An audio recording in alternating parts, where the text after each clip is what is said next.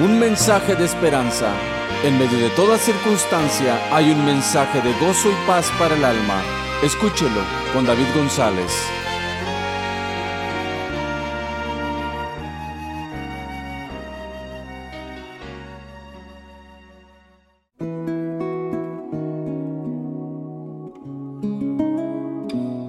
Sermón demasiado bueno.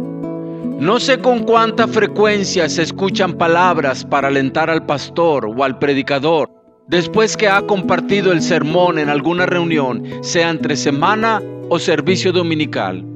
Lo cierto es que en ocasiones se reciben comentarios de todo tipo, como el que recibió cierto pastor al terminar un servicio dominical. Oh pastor, cuán bueno ha sido su sermón el día de hoy dijo cierta señora al despedir a su pastor.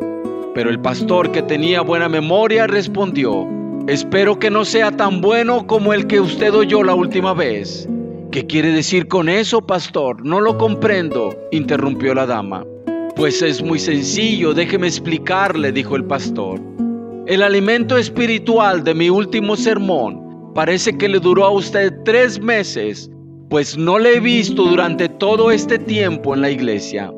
Y pido a Dios que no sea tan bueno mi sermón de hoy para que pueda verla con más frecuencia entre nosotros. La dama, un poco sonrojada, tuvo que aceptar el comentario pastoral, al que prometió estar con más frecuencia en las reuniones de la iglesia. La asistencia a las reuniones de los santos siempre será de gran ayuda y debe atenderse como un gran privilegio Parece que algunos creyentes no han comprendido que una de las primeras responsabilidades de todo aquel que recibe a Cristo como su Salvador y Señor es estar con los creyentes en el culto. Uno de los compromisos es reunirse con sus hermanos de la misma fe. Cuando se altera este mandato surgen resultados desagradables. Qué fácil es estar totalmente envuelto en los intereses personales en el trabajo, en la actividad social o incluso en las redes sociales.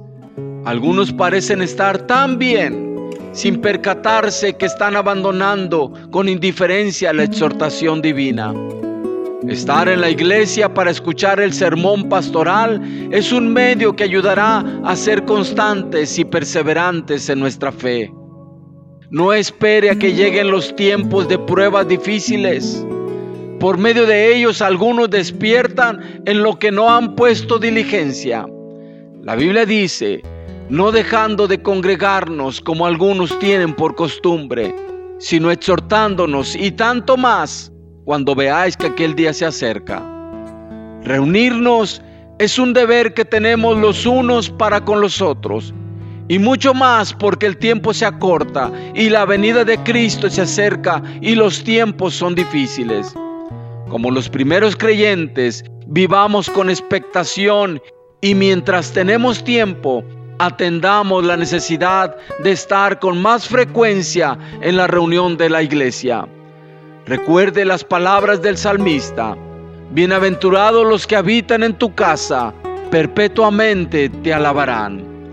No se conforme con un sermón demasiado bueno. Habló David González de la Iglesia Cristiana Casa sobre la Roca en Brownsville, Texas.